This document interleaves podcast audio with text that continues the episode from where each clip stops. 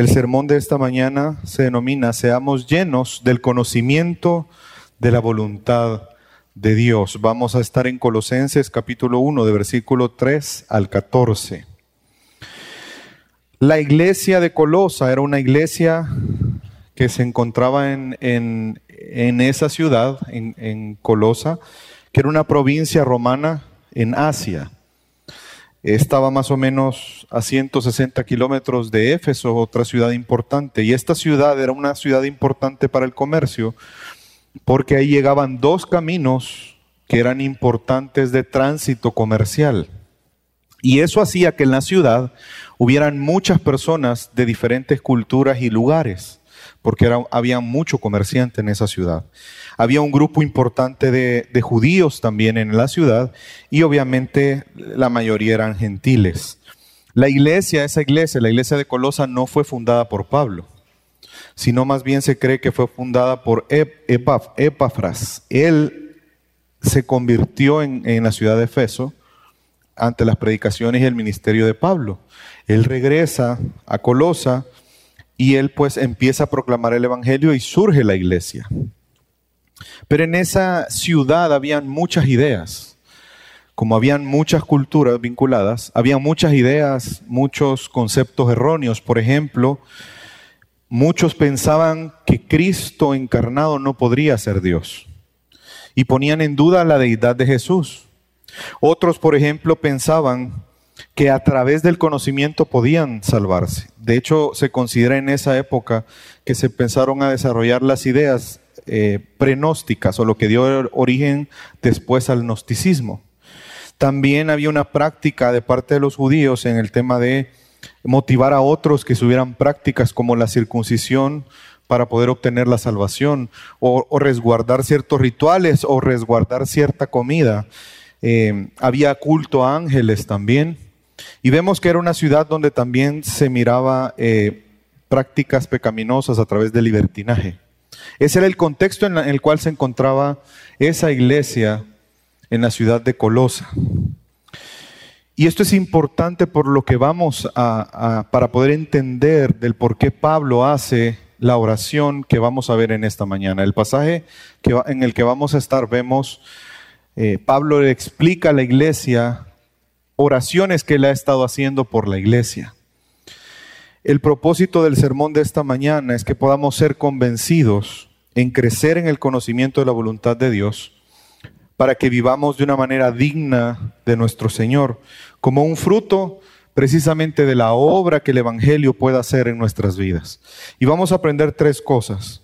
El fruto que el Evangelio trae en la vida de una persona, vamos a aprender eh, que debemos la importancia de ser llenos del conocimiento de la voluntad de Dios y también vamos a responder la pregunta cómo podemos llegar a ser llenos del conocimiento de su voluntad. Quiero que me acompañe, eh, vamos a ir a Colosenses capítulo 1 y vamos a comenzar en el versículo 3 y vamos a leer del 3 al 5.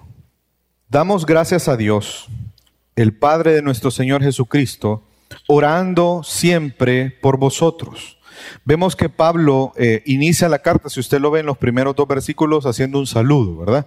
Pero luego de eso, lo primero que les expresa en la carta es que él está agradecido con Dios. Y ese agradecimiento él lo hace orando por esa iglesia. La pregunta es, ¿por qué él eh, daba gracias a Dios en sus oraciones? Y vemos que dice el versículo 4, al oír de vuestra fe en Cristo Jesús, del amor que tenéis por todos los santos, a causa de la esperanza reservada para vosotros en los cielos, de la cual oísteis antes en la palabra de verdad, el Evangelio. Pablo agradece a Dios en sus oraciones por los santos de esta iglesia y la razón de ese agradecimiento es los efectos que el Evangelio está teniendo en la vida de los miembros de la iglesia de Colosa. Recuerde que esta era una iglesia que estaba siendo asediada por falsas enseñanzas. Y él da gracias a Dios del efecto de ese verdadero evangelio que ellos habían escuchado. Ese evangelio que había hecho que ellos mostraran virtudes como la fe, el amor y la esperanza. Ya en otras cartas aparte vemos que Pablo utiliza o resalta estos tres aspectos. Pero el Evangelio muchas veces es visto o es concebido como ese mensaje que el no creyente tiene que escuchar. Y pareciera ser que en la medida en que nosotros avanzamos en el cristianismo, el Evangelio fuera quedando atrás. Cuando en realidad el Evangelio debe estar presente cada día de nuestra vida. Y Pablo hace ver precisamente de la obra que ese Evangelio está haciendo en esa iglesia. Una iglesia donde se manifiesta la fe, la fe en Cristo Jesús. Todos los seres humanos tenemos fe. Todos, absolutamente todos tenemos fe. Unas personas tienen fe en falsos dioses, otras personas tienen fe en el dinero, en las posesiones, probablemente otros tienen su fe puesta en ellos mismos o en otras personas. Pero lo que resalta Pablo es que los de Colosa, el evangelio verdadero que ellos escucharon estaba produciendo que ellos tuvieran fe en nuestro Señor Jesucristo. Y esto es bien importante porque nos lleva a reflexionar dónde está nuestra fe. Muchas veces siendo creyentes depositamos nuestra fe, nuestra confianza fuera de Jesús. Y empezamos a confiar en personas, circunstancias. Pero ¿dónde está nuestra fe? En el momento de los problemas, ¿dónde está nuestra fe? En los momentos de situaciones quizás adversas es un poquito más fácil poner la fe en Cristo. Pero cuando todo está bien, y muchas veces empezamos a confiar y a depositar nuestra fe fuera de Jesús. Y esto es algo que el Evangelio en realidad produce en nosotros, que nuestra fe siempre, no importando las circunstancias, esté en Cristo. Si tú has puesto tu fe fuera de Jesús, definitivamente necesitas el Evangelio. Si hemos confiado en personas, necesitamos el Evangelio, porque el Evangelio va a producir en nosotros que nuestra fe siempre esté en Cristo Jesús. Y no solamente el tema de la fe, Él resalta también el amor. Porque cuando nosotros escuchamos el Evangelio y el Evangelio obra en nuestra vida, obviamente eso hace, de los primeros efectos es poder experimentar el amor de Dios. Experimentamos el amor de Dios porque aun cuando éramos pecadores, Dios manifestó su amor para con nosotros en que Cristo muriera por nosotros. Pero el efecto de ese evangelio no solamente es el poder experimentar el amor de Dios, sino que un efecto del evangelio es que además que amamos a Dios, empezaremos a amar a los demás de la misma manera en que Cristo nos ha amado. Y Pablo resalta ese punto en la iglesia de Colosa, que ellos estaban mostrando ese amor para los demás. Y eso también nos hace reflexionar qué tanto nosotros estamos amando. Porque no podemos caer en el engaño de pensar, yo tengo tantos años en el cristianismo y el Evangelio para mí es un mensaje sencillo. ¿Qué más hay? ¿No me puedes enseñar algo más profundo? Esa idea es una idea errónea, equivocada. Todos nosotros necesitamos el Evangelio cada día de nuestra vida, no solamente para salvarnos. No es un mensaje de salvación únicamente. ¿Qué tanto estamos amando a otros? ¿Qué tanto estamos mostrando el amor a nuestros hermanos? ¿Nos estamos preocupando por ellos? La oración que estamos leyendo en este momento, Pablo la estaba haciendo para sí mismo. ¿Por quién estaba orando Pablo? Por la iglesia de Colosenses. Una iglesia que él no fundó. Mire qué interesante. Pero él estaba orando por, por sus hermanos. Todos nosotros oramos por nuestras familias. ¿Verdad? Pero en nuestras oraciones está la familia de la fe. Oramos por nuestra iglesia, oramos por otras iglesias.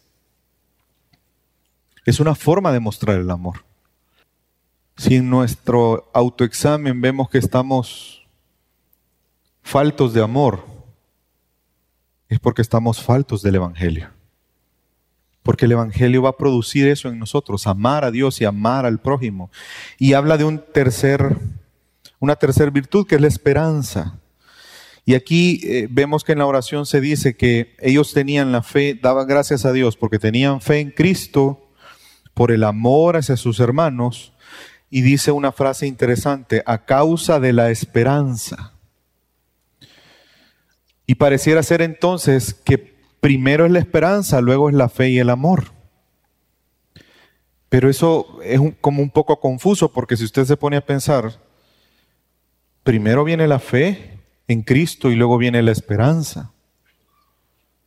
Primero viene la fe y luego viene el amor y la esperanza. Serían como, como una fórmula más lógica, digamos. Pero para entender de una forma correcta tenemos que entender a qué se refiere con esperanza Pablo. Y de hecho él lo menciona más adelante siempre en el mismo capítulo 1. Vemos el versículo 27. A quienes Dios quiso dar a conocer cuáles son las riquezas de la gloria de este misterio entre los gentiles. ¿De cuál misterio está hablando? Cristo en vosotros. ¿Y qué dice después? Ah, la esperanza de gloria. Cristo en nosotros es la esperanza. Y porque Cristo está en nosotros es que disfrutamos de la fe y el amor en nuestro día a día. Por eso es que dice, por eso ocupa esa frase, a causa de la esperanza, pero no está hablando de la esperanza como un sentimiento, está hablando de la esperanza como la persona de Cristo en nosotros. Cuando Cristo habita en nosotros, obviamente nuestra fe y el amor se va a reflejar cada día.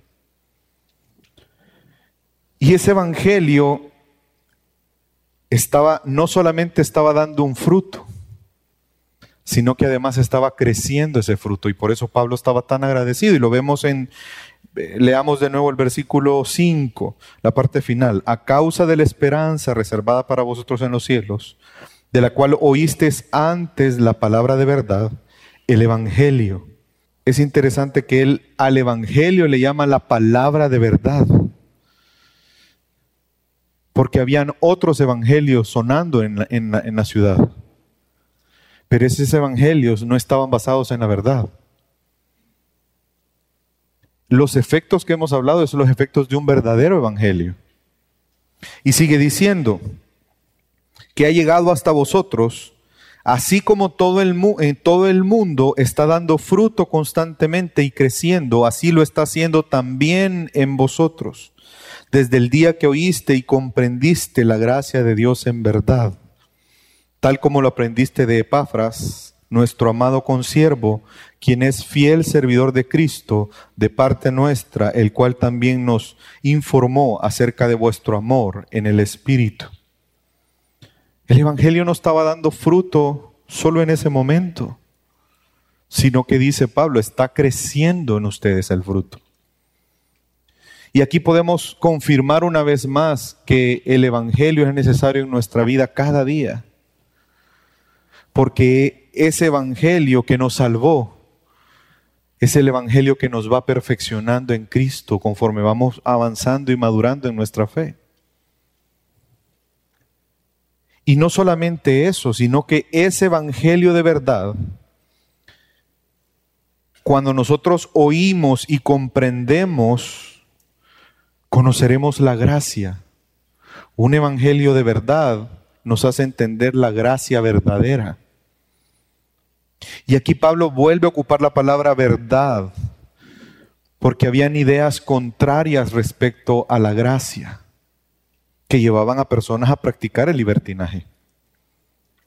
Pero el Evangelio verdadero nos hace entender la gracia de una forma verdadera. ¿Y cómo podemos entender la gracia verdadera? La gracia verdadera es aquella que nos hace ver a Cristo como el Señor de nuestras vidas. La gracia verdadera es aquella que nos hace ver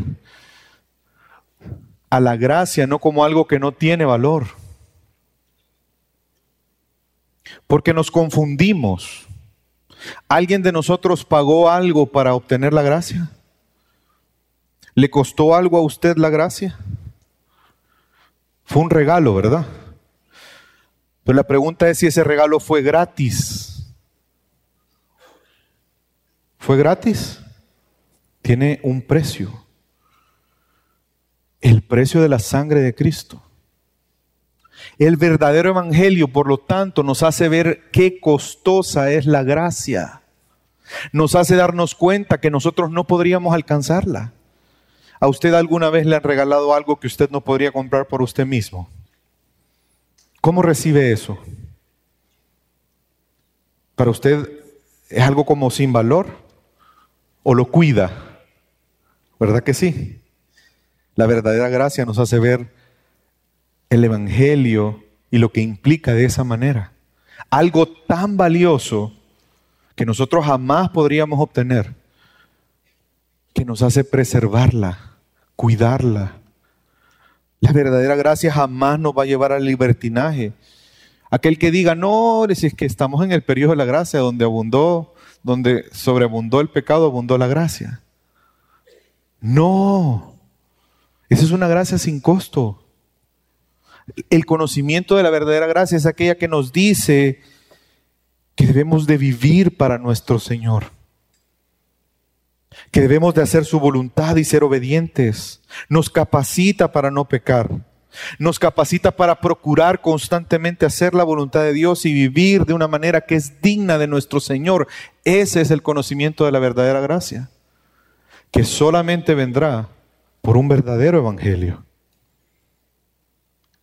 Y además, Pablo les dice, ustedes tienen un ejemplo entre ustedes aquel que Dios usó para fundar la iglesia, a Epafras. Interesante que cuando habla de él lo describe como un fiel servidor de Cristo. ¿Sabe qué hace la gracia en nosotros? Llevarnos a la gratitud a Dios manifestada en querer servirle a Él, querer honrarle, querer glorificarle, vivir para Él. Y obviamente por el estado de la iglesia, Dios, eh, él, Pablo, da gracias a Dios. Imagínense una iglesia que tenía su fe en Cristo, a pesar de todas las mentiras y, y filosofías contrarias. Una iglesia que mostraba el amor a Dios a través de amar a los hermanos. Una iglesia en la cual estaba firme en la esperanza. ¿Usted cómo calificaría esa iglesia? Bien, ¿verdad?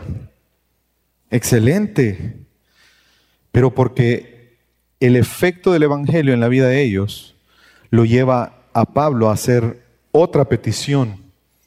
Y esa la encontramos en el versículo 9, Colosenses 1.9. Por esta razón, también nosotros, ¿cuál razón? Todo lo que ha mencionado antes de lo que el Evangelio hizo en ellos. Por esta razón también nosotros desde el día que lo supimos no hemos cesado de orar por vosotros y, ¿qué dice? Rogar. Vemos que esta, esta oración es importante. Usted ha rogado a Dios alguna ocasión. ¿Por qué ha rogado a Dios? ¿Por algo vano? o por algo que realmente es importante. Por lo tanto, lo que vamos a, entender la razón de la oración de Pablo es muy importante porque no, solo está, no solamente está orando a Dios, está rogando a Dios por esto. ¿Por qué está rogando a Dios? Para que seáis llenos de qué? Del conocimiento de su voluntad en toda sabiduría y comprensión espiritual. Aquí hay eh, lecciones importantes. Creo que en algún momento se podría pensar, bueno, al final esta es una oración de Pablo a la iglesia de Colosa y yo qué tengo que ver en eso. Pero no olvide que toda la escritura es inspirada por Dios. Y si bien es cierto, esto es una petición que Pablo está haciendo por una iglesia en particular, hay ciertas verdades y principios ahí que son importantes para nosotros hoy. Y vemos que Él está rogando, está rogando por una iglesia que está bien, que tiene fe, tiene amor, tiene esperanza. Porque muchas veces caemos en el error de pensar, yo estoy bien espiritualmente, me puedo dar algunos gustitos, ¿verdad? Ah, voy a faltar al discipulado si estoy bien, gracias a Dios. Ah, hoy no me quedo tiempo de orar. Ah, esta semana no pude leer la Biblia, pero, pero gracias a Dios estoy bien. No. El que crea estar firme o no se recuerda quiénes somos, quién está dentro de nosotros. No nos olvidemos. Hay pecado en nosotros. Hay maldad en nosotros. ¿O no se recuerda por qué debemos orar? Para ponernos a cuentas con Dios. Debemos de confesar nuestros pecados para que sean perdonados pero también para qué más? Para que Él nos limpie de qué? De toda maldad. Y Pablo era consciente de eso. Pablo sabía la influencia que la iglesia estaba teniendo de falsas doctrinas, falsas enseñanzas, que trataban de confundir a las personas. La iglesia estaba expuesta a un conocimiento que aparentemente era profundo, un conocimiento que prometía salvación, un conocimiento que prometía estar en otro nivel. Pero como él mismo lo llama más adelante en el capítulo 2, versículo 8, esas eran filosofías y huecas sutilezas que eran peligrosas para la iglesia. Y por eso él ruega que si hay un conocimiento del que debamos ser llenos usted y yo y la iglesia y todo creyente, es el conocimiento de la voluntad de Dios. ¿Qué conocimiento estamos valorando en nuestra vida? ¿Creemos que nuestro conocimiento profesional es mejor que el conocimiento de Dios? ¿Creemos que el conocimiento que podemos adquirir de experiencias en nuestra vida es mejor que el conocimiento de la voluntad de Dios? ¿Creemos que el conocimiento de nosotros mismos y de nuestros deseos es más grande que el conocimiento de la voluntad de Dios? Porque si hay una idea que hoy en día está prevaleciendo en, el modernismo, en el posmodernismo en el que estamos, es, haz lo que te diga tu corazón. Y esa idea se ha metido en la iglesia. Es que yo siento tal cosa. No, es que yo ya no, ya no me voy a congregar porque yo siento que, que no.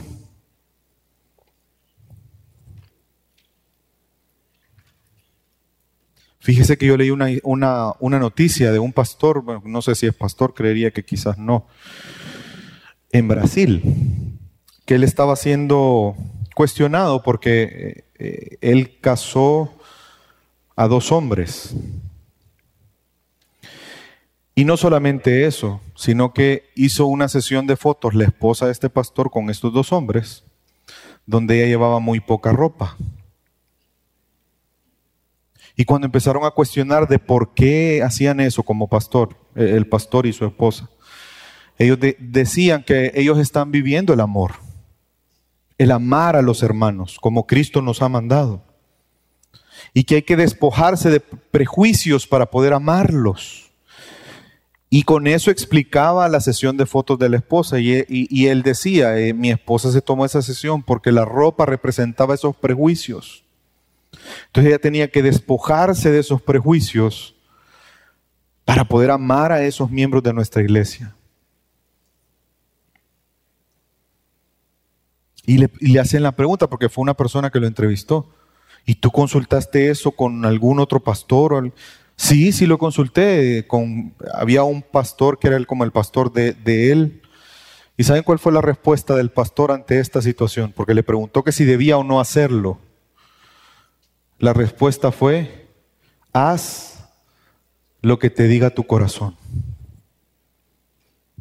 Grave error. ¿Sabe dónde vamos a terminar si hacemos lo que nos dice nuestro corazón? En el infierno probablemente. Porque nuestro corazón es engañoso, perverso, sin remedio, no tiene remedio. Tanto así que Dios no quiso transformar nuestro corazón. ¿Él que hizo? Nos dio un nuevo corazón. La iglesia no puede vivir bajo esa filosofía, sino más bien tener una comprensión profunda del conocimiento de la voluntad de Dios. Y esta petición no era exclusiva de Pablo para la iglesia de Colosa, sino que el mismo Epafras eh, oró por eso, que es el que, el que fundó la iglesia, y lo vemos más adelante en, en Colosenses 4:12. Epafras, que es un, uno de vosotros, siervo de Jesucristo, os envía saludos, siempre esforzándose intensamente a favor en sus oraciones, para que estéis firmes, perfectos y completos, seguros en qué? En toda la voluntad de Dios. Cuando nosotros llegamos al conocimiento de la voluntad de Dios, estaremos firmes en nuestra fe. Cuando habla de perfección, ahí está hablando de madurez. Vamos a madurar en el Señor. Y eso es la, ahí es donde radica la importancia. Usted se recuerda que dice que Pablo rogaba a Dios por esto. Porque Pablo amaba a la iglesia de tal manera que él no quería que la iglesia se separara de Cristo. Porque falsas doctrinas, falsas enseñanzas terminarán alejándonos de Jesús.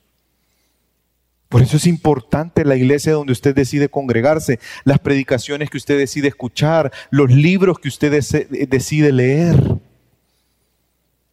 Porque la mentira puede confundirnos, puede engañarnos. Y ese engaño terminará alejándonos de Cristo.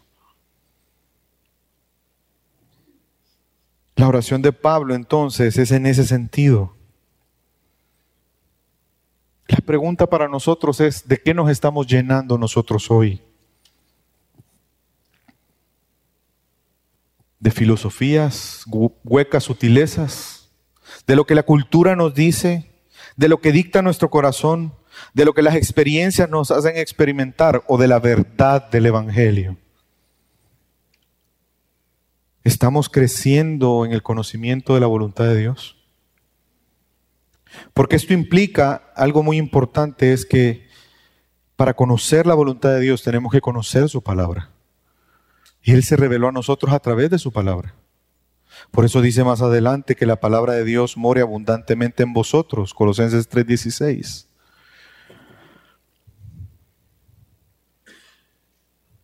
Y que seamos llenos de conocimiento de su voluntad en toda sabiduría y comprensión espiritual. ¿Sabe qué implica eso? Que ser llenos del conocimiento de Dios no es algo intelectual. Es conocer a Dios, comprender lo que implica el Evangelio, la gracia, pero vivir conforme a ese Evangelio y conforme a esa gracia. Manifestar sabiduría en nuestra vida diaria.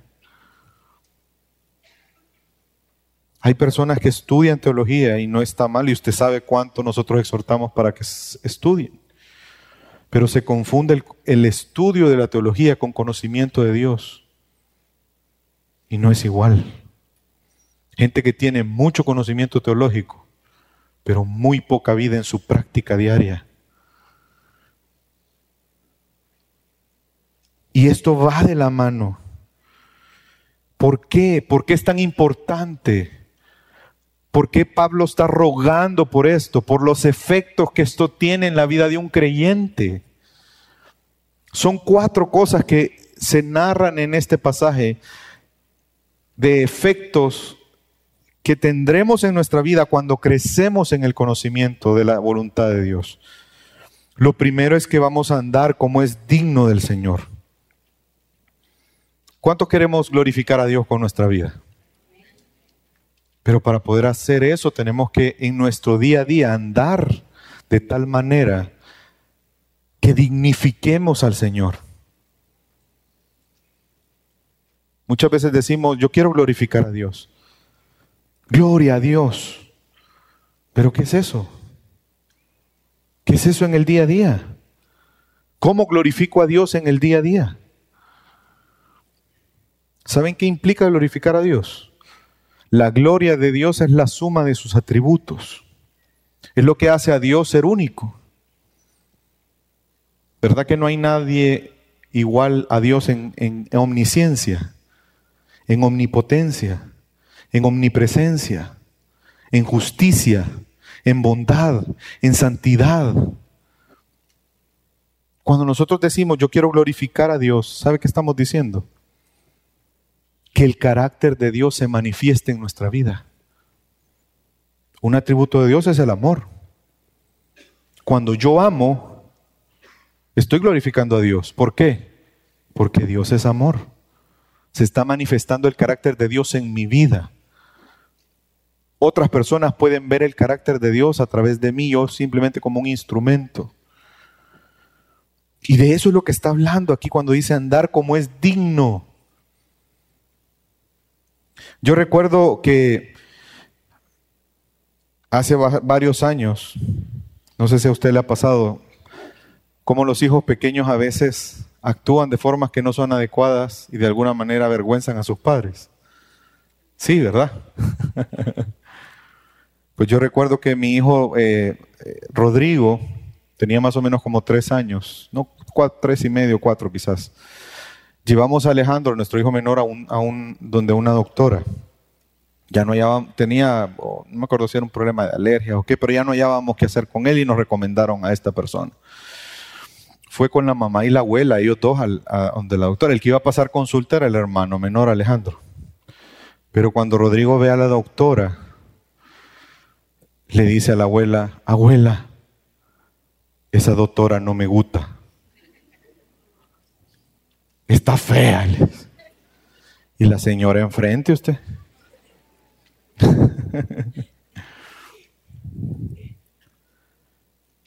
y muchas veces nosotros no nos conducimos de una manera que es digna del Señor en nuestro día a día. Y hacemos que el Evangelio sea menospreciado, vituperado, que Cristo sea... Necesitamos ser llenos del el conocimiento de la voluntad de Dios porque eso va a producir que andemos de una manera digna. Va a producir que nosotros podamos conducirnos con la responsabilidad de lo que implica tener el título de hijos de Dios. Nos va a hacer conscientes de lo que implica nuestra relación de, con Cristo como Señor de nuestras vidas.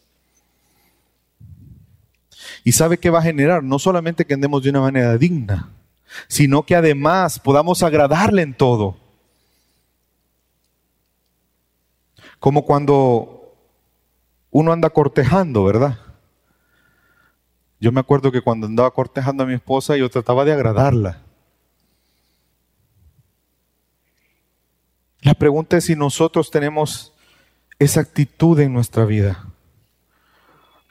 Porque esa actitud marca nuestra motivación al hacer las cosas. Cuando trabajamos lo hacemos de tal manera que queremos agradar a Dios. En el trato con nuestra esposa, con el esposo, es de tal manera que ese trato agrade a Dios. Cuando nos relacionamos entre nosotros, las palabras que decimos son palabras que agradan al Señor. ¿Cuál es nuestra máxima aspiración en nuestra vida? ¿Cuál es nuestro mayor anhelo? ¿Cuál es la finalidad de nuestro día a día? Si no es agradar al Señor, necesitamos el conocimiento pleno de su voluntad. Y además esto va a producir en nosotros llevar fruto de toda buena obra y se, se da cuenta cómo es como una cadena, ¿verdad? Una cosa nos lleva a la otra. Si yo quiero agradarle en todo, pues entonces voy a manifestar frutos de buena obra. Hay obras que Él ya estableció de antemano para que caminemos en ellas. La pregunta es si lo estamos haciendo. Y sabe que lo, lo, interesante de esto es que las obras no constituyen la base de nuestra salvación. Todos estamos claros en eso, ¿verdad? ¿Alguno de nosotros se salvó por las obras que hizo? ¿Verdad que no? Pero eso no implica que nuestra salvación sí tiene frutos. No somos salvos por obras, pero sí somos salvos por gracia para obras. Las obras que Él preparó de antemano para que andemos en ellas. Obedecer no es una obra. Es una obra. Y Él nos manda a obedecer. Pero sin la gracia de Dios no podemos obedecer, ¿verdad? Pero nosotros tenemos la gracia de Dios. Entonces tenemos que obedecer. Y si no lo hacemos, ¿sabe por qué es? Porque nos falta conocimiento de la voluntad de Dios para nosotros. La vida cristiana no es un pasatiempo dominical. La Biblia nos exhorta a andar en el Espíritu. Y si andamos en el Espíritu no vamos a satisfacer las obras de los deseos de nuestra carne. Esto lo explicó hermosamente Jesús en Juan 15. Si permanecéis en mí y yo en vosotros, daréis mucho fruto y mostraréis así que sois mis discípulos y mi Padre será glorificado. Lo que estamos hablando ahora no es esforzarnos a obrar, es esforzarnos a conocer la voluntad de Dios. ¿Acaso la voluntad de Dios para nuestra vida no es disfrutar de la vida eterna? Permanecer en Él. Y si hacemos eso, claro que vamos a dar frutos que glorifiquen a Dios. Y vamos a seguir creciendo en el conocimiento de Dios. Y se vuelve un círculo virtuoso para nosotros. Pero eso implica rechazar esas ideas de este mundo, las filosofías de este mundo, todo pensamiento contrario a la verdad. Y crecer, abundar en el conocimiento de la voluntad de Dios para nuestra vida ese conocimiento que no es académico únicamente. Es un conocimiento de la persona de Jesús, de Dios mismo. ¿Conocemos la voluntad de Dios? ¿Qué tanto conocemos a Dios? Él nos conoce. ¿O creemos que ya llegamos a un momento donde ya es suficiente lo que conozco de Dios? No, pastor, si yo tengo 40 años de, de ser creyente. Y si yo lo contara todas las prédicas que he oído, todas las veces que he leído la Biblia completa, todos los libros que he leído, uh, yo creo que ya estoy bien. ¿Cuánto necesitamos para conocer a Dios? ¿Cuándo será suficiente el conocimiento de Dios? nunca llegaremos a conocerle, es insondable. Necesitamos una eternidad. Por lo tanto, nuestra actitud no debe de ser esa, debe de ser reconocer que necesitamos profundizar. Usted y yo necesitamos el conocimiento de la voluntad de Dios cada día de nuestra vida para poder agradarle, para poder vivir para Él, para poder manifestar frutos dignos, para tomar decisiones que le glorifiquen a Él. Pero cuando pensamos en ello parece una cuesta muy difícil, ¿verdad? Podríamos decir, no, eso es, yo quisiera eso, pero está difícil. Pues le tengo una buena noticia. No depende de nosotros, depende de Él. Es su gracia la que nos sostiene. Es su gracia la que nos impulsa. Nosotros solo tenemos que buscarle. Porque Él es la fuente de vida. Y mire lo que dice Pablo. Versículo 11 al 14. Fortalecidos con todo poder, según la potencia de su gloria, para obtener toda perseverancia y paciencia con gozo dando gracias al Padre que nos ha capacitado para compartir la herencia de los santos en luz. Porque Él nos libró del dominio de las tinieblas y nos trasladó al reino de su Hijo amado, en quien tenemos redención, el perdón de nuestros pecados. Él nos fortalece, mi amada familia. Por la obra que Él hizo en la cruz, usted y yo podemos tener conocimiento de su voluntad. Antes era imposible para nosotros, pero ahora en Cristo podemos hacerlo. Y Él nos fortalece con paciencia. Esa gracia que nos da para poder permanecer firmes, con valentía, perseverar, afrentarnos a todo aquello que sea contraria a la verdad de la fe, a la verdad del Evangelio, a poder soportar dificultades y aflicciones. Él nos fortalece. Pero hay algo que usted y yo tenemos que hacer. Buscarle a Él, reconocer que le necesitamos, reconocer que necesitamos el conocimiento de Él.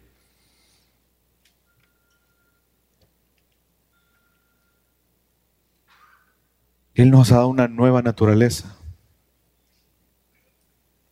que es capaz de vivir de una forma digna para Él, que es capaz de dar frutos que le glorifiquen a Él. Él nos libró del dominio, del reino de las tinieblas. Nosotros estábamos ahí muertos, estábamos ahí sin vida. Pero Él nos tomó, nos compró nos trasladó del reino de las tinieblas al reino de la luz. Él nos compró para librarnos del, del pecado, de la muerte. Y ahora a través de su obra, nuestros pecados han sido perdonados. Tenemos una nueva naturaleza y podemos ser llenos del conocimiento de su voluntad, produciendo en nosotros lo que tanto anhelamos andar de una manera que sea digna como el Señor lo requiere. Pero necesitamos ser humildes y reconocer cada día de nuestra vida que separados de Él, nada podemos hacer.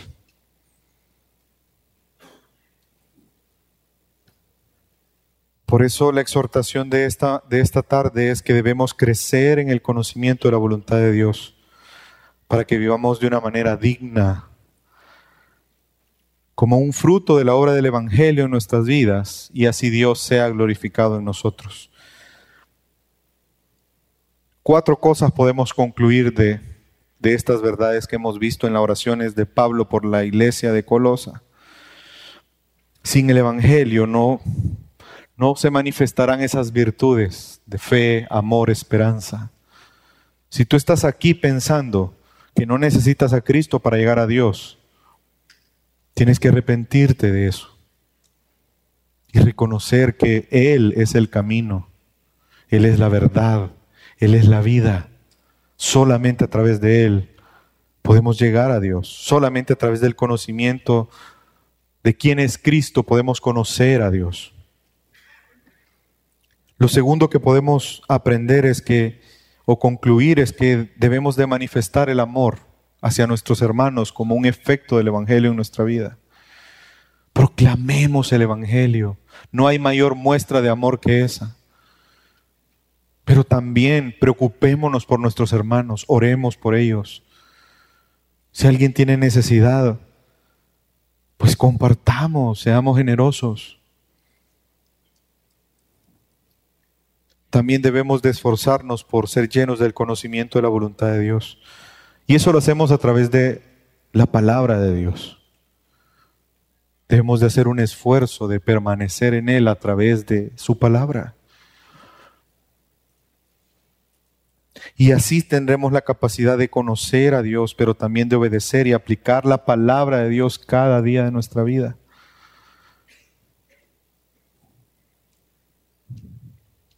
Y lo último, seamos humildes delante de Dios y reconozcamos que necesitamos a Cristo y su gracia para tener la fortaleza y el gozo necesario en nuestra vida, para vivir de una forma digna para nuestro Señor que es el único digno de toda gloria, honra y honor. Amén. Vamos a orar.